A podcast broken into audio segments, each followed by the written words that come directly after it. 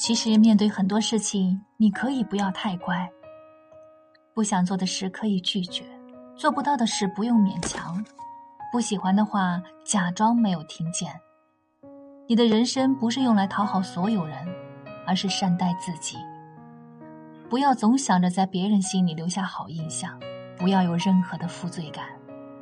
每个人都有选择说不的权利，允许一切的发生，允许自己失败，也允许人生中的不完美，更允许有些人忽然的离开。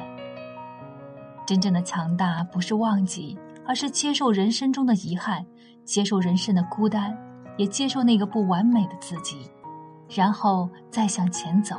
别回头，一定要学会和一些人、一些事说再见。很多事情一直拖着，只会不断消耗自己，让自己身心疲惫、情绪烦躁。一定要学会果断接受世界存在的不完美，包括我们自己。这次做不成的事，那就下次再努力。允许偶尔失败，接受世事无常，聚散离合。要勇敢说再见，才能迎来新的开始。希望大家爱自己，有前进的心，永远不要停下来。